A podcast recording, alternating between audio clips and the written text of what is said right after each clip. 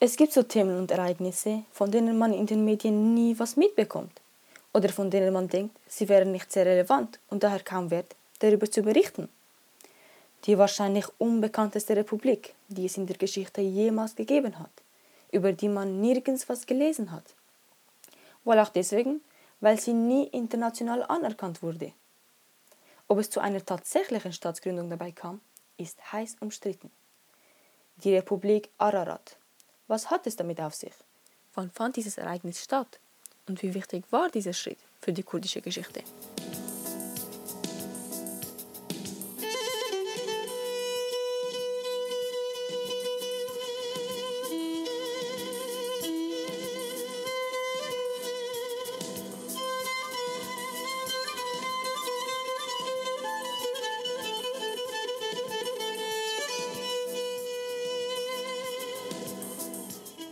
Den Anfang bildete, wenig überraschend, der Erste Weltkrieg, der mit dem Vertrag von Sèvres für das Osmanische Reich endete, der unter anderem ein unabhängiges Kurdistan vorsah.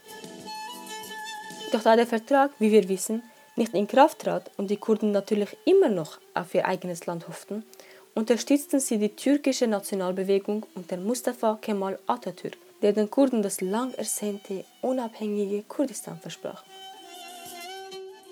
Als auch der Vertrag von Lausanne im Jahr 1923 unterschrieben wurde und der türkische Präsident Atatürk gänzlich einverstanden war, dass die Kurden keine Autonomie erhalten sollten, löste dies starken Tumult bei den Kurden aus.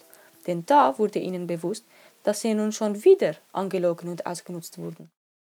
Ihr Traum blieb ein Traum.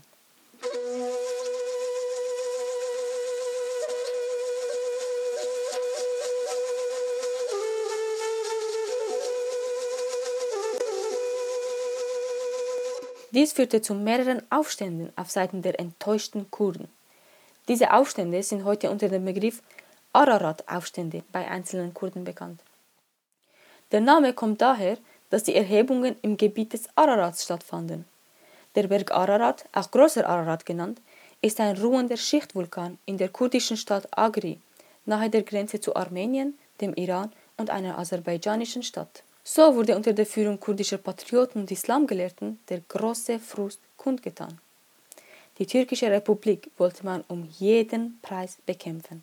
Nach der Niederlage des Sheikh Said-Aufstands war das Gebiet des Ararats zum Zentrum der Kurden geworden, da sich die meisten Kämpfer und Anhänger Sheikh Saids dorthin zurückgezogen hatten. Insgesamt gab es drei offizielle Aufstände, die historisch festgehalten wurden. Der erste Aufstand, der am 16.05.1926 stattfand, wurde ausgelöst, indem türkische Truppen und kurdische Stammesverbände aufeinander stießen. Dabei wurde das 28. Gendarmerieregiment brutal geschlagen und zog sich schweren Herzens zurück. Wenig später startete die dritte Armee am 16.06. am Ararat eine Operation, die aber nur wenige Schusswechsel zur Folge hatte, weil sich die Kurden durch Vorwarnung bereits hinter die iranische Grenze zurückgezogen hatten. Bei den Aufständen ist generell wichtig zu wissen, dass sie vor allem von Kurden und Armeniern geführt wurden. Dennoch beteiligten sich mehrere kurdische Stämme aus dem Iran daran.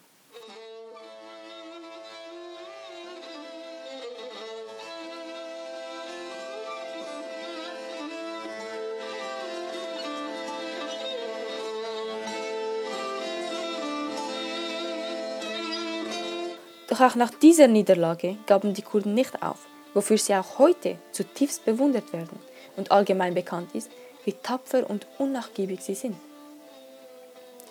Etwa ein Jahr später zog es die Kurden wieder auf die Straße. Am 10. September 1927 ging es los, nachdem die dritte Armee der Türken viele Einheiten in diese Gegend verlegte. Das Hauptziel am Anfang? Der Ararat. Aber die Türken bekamen Informationen dazu, dass sich einige kurdische Aschirat, was auf Deutsch so viel heißt wie ein Volksstamm, auf den Weg zur iranischen Grenze machen wollen. Schlagartig änderte sich ihr Plan. Sie erneuerten am 15. September ihr Angriffsziel. An der Grenze kam es zu verlustreichen und fatalen Gefechten zwischen den zwei Völkern. Keiner wollte nachgeben. Doch dann, plötzlich wurde es zu viel.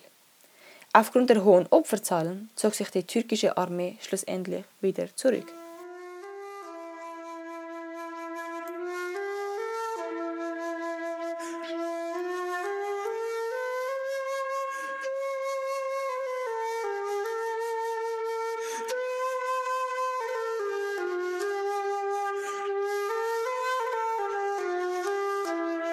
Einen weiteren Versuch wagten die Kurden dennoch. So kam es im Jahr 1930 zum dritten und letzten Aufstand. Hier kam noch die kurdische Organisation Khoibun ins Spiel, welche eine Unabhängigkeitsbewegung war, die im Oktober 1927 im Libanon gegründet wurde und auf Deutsch so viel wie Selbstsein bedeutet. Als Khoibun ihr Einverständnis dazu gab und sich bereit erklärte, die Kurden vollkommen zu unterstützen, bauten kurdische Aufständische wieder Selbstvertrauen auf. Es würde nichts mehr schiefgehen. Khoibun schickte außerdem den ehemaligen osmanischen Offizier Ihsan Nuri Pascha, der kurdische Abstammung war und damit Bekanntheit erlangte, als er nach dem Ersten Weltkrieg die kurdische Nationalbewegung unterstützte. Er wurde oberster Kopf des Aufstandes, da er zum General bestimmt wurde. So organisierte Ihsan Nuri Pascha alle Aufständischen, während die Khoibun eine Druckerpresse zum Ararat besorgte, mit der die Zeitschriften Agri und Ghaziawalat herausgegeben werden konnten.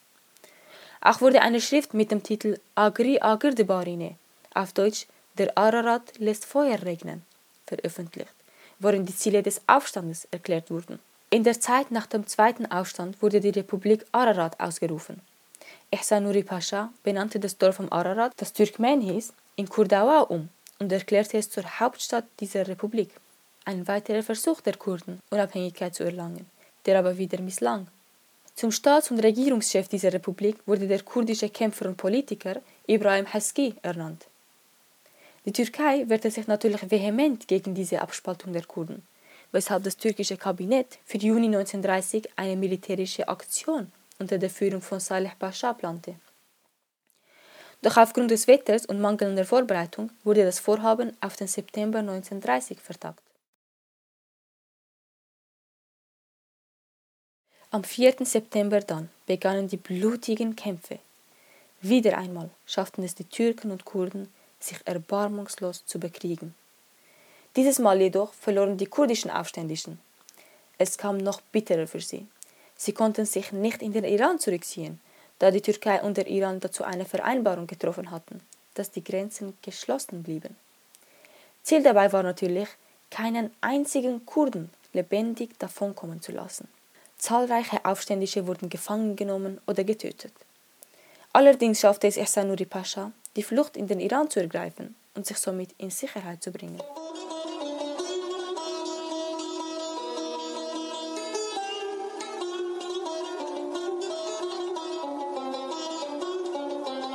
Was aber nicht unvorhergesehen war, ist, dass die Medien später über die Aufstände berichteten. Nun war es aber so, dass die einzige Zeitung, die damals erlaubt war, die Cumhuriyet war, auf Deutsch Republik. Eine türkische Zeitung, die kemalistisch-nationalistisch geprägt ist und somit die Nachrichten nur aus einer Sichtweise präsentierte. Doch da es keine anderen Zeitungen gab, war das die einzige Nachrichtenquelle, die die Menschen in der Türkei besaßen. Es war klar, für welche Partei die Zeitung plädierte. So wurden für die damalige Zeit üblich rassistische und aufreißerische Begriffe verwendet. Diese Kurden sind zwar talentierter als die Indianer Amerikas, aber doch blutrünstig und barbarisch. Sie sind seit Jahrhunderten eine Plage für unsere Rasse. Lautet etwa ein Zitat aus dieser Zeitung, die am 18. August 1930 publiziert wurde. Die Rasse erhält hier einen besonders hohen Stellenwert. Auch werden die Kurden als Barbaren bezeichnet, obwohl der ganze Verlauf zeigt, dass dem nicht so ist und auch die anderen barbarisch mit den Kurden umgegangen sind was hier natürlich nicht erwähnt werden durfte.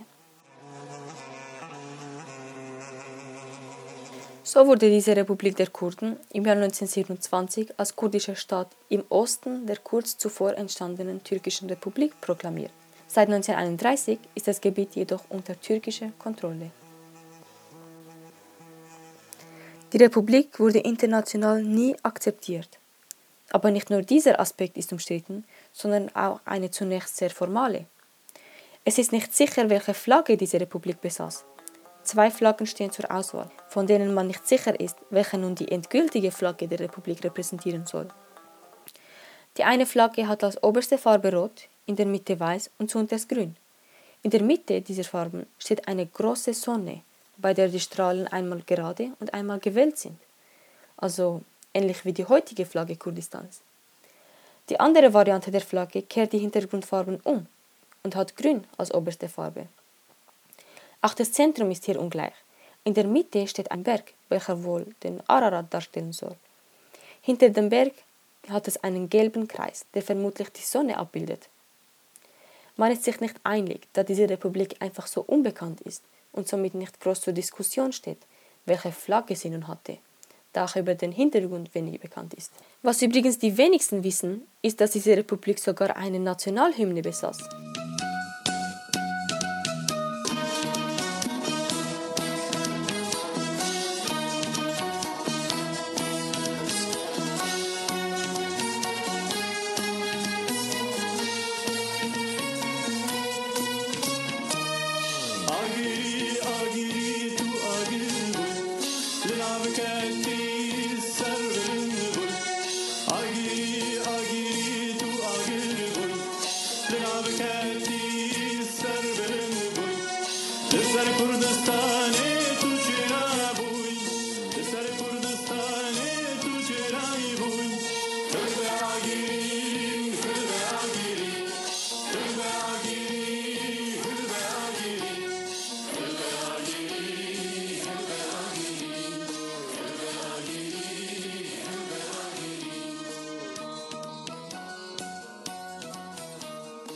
Hilbe Agri, Hilbe Agri.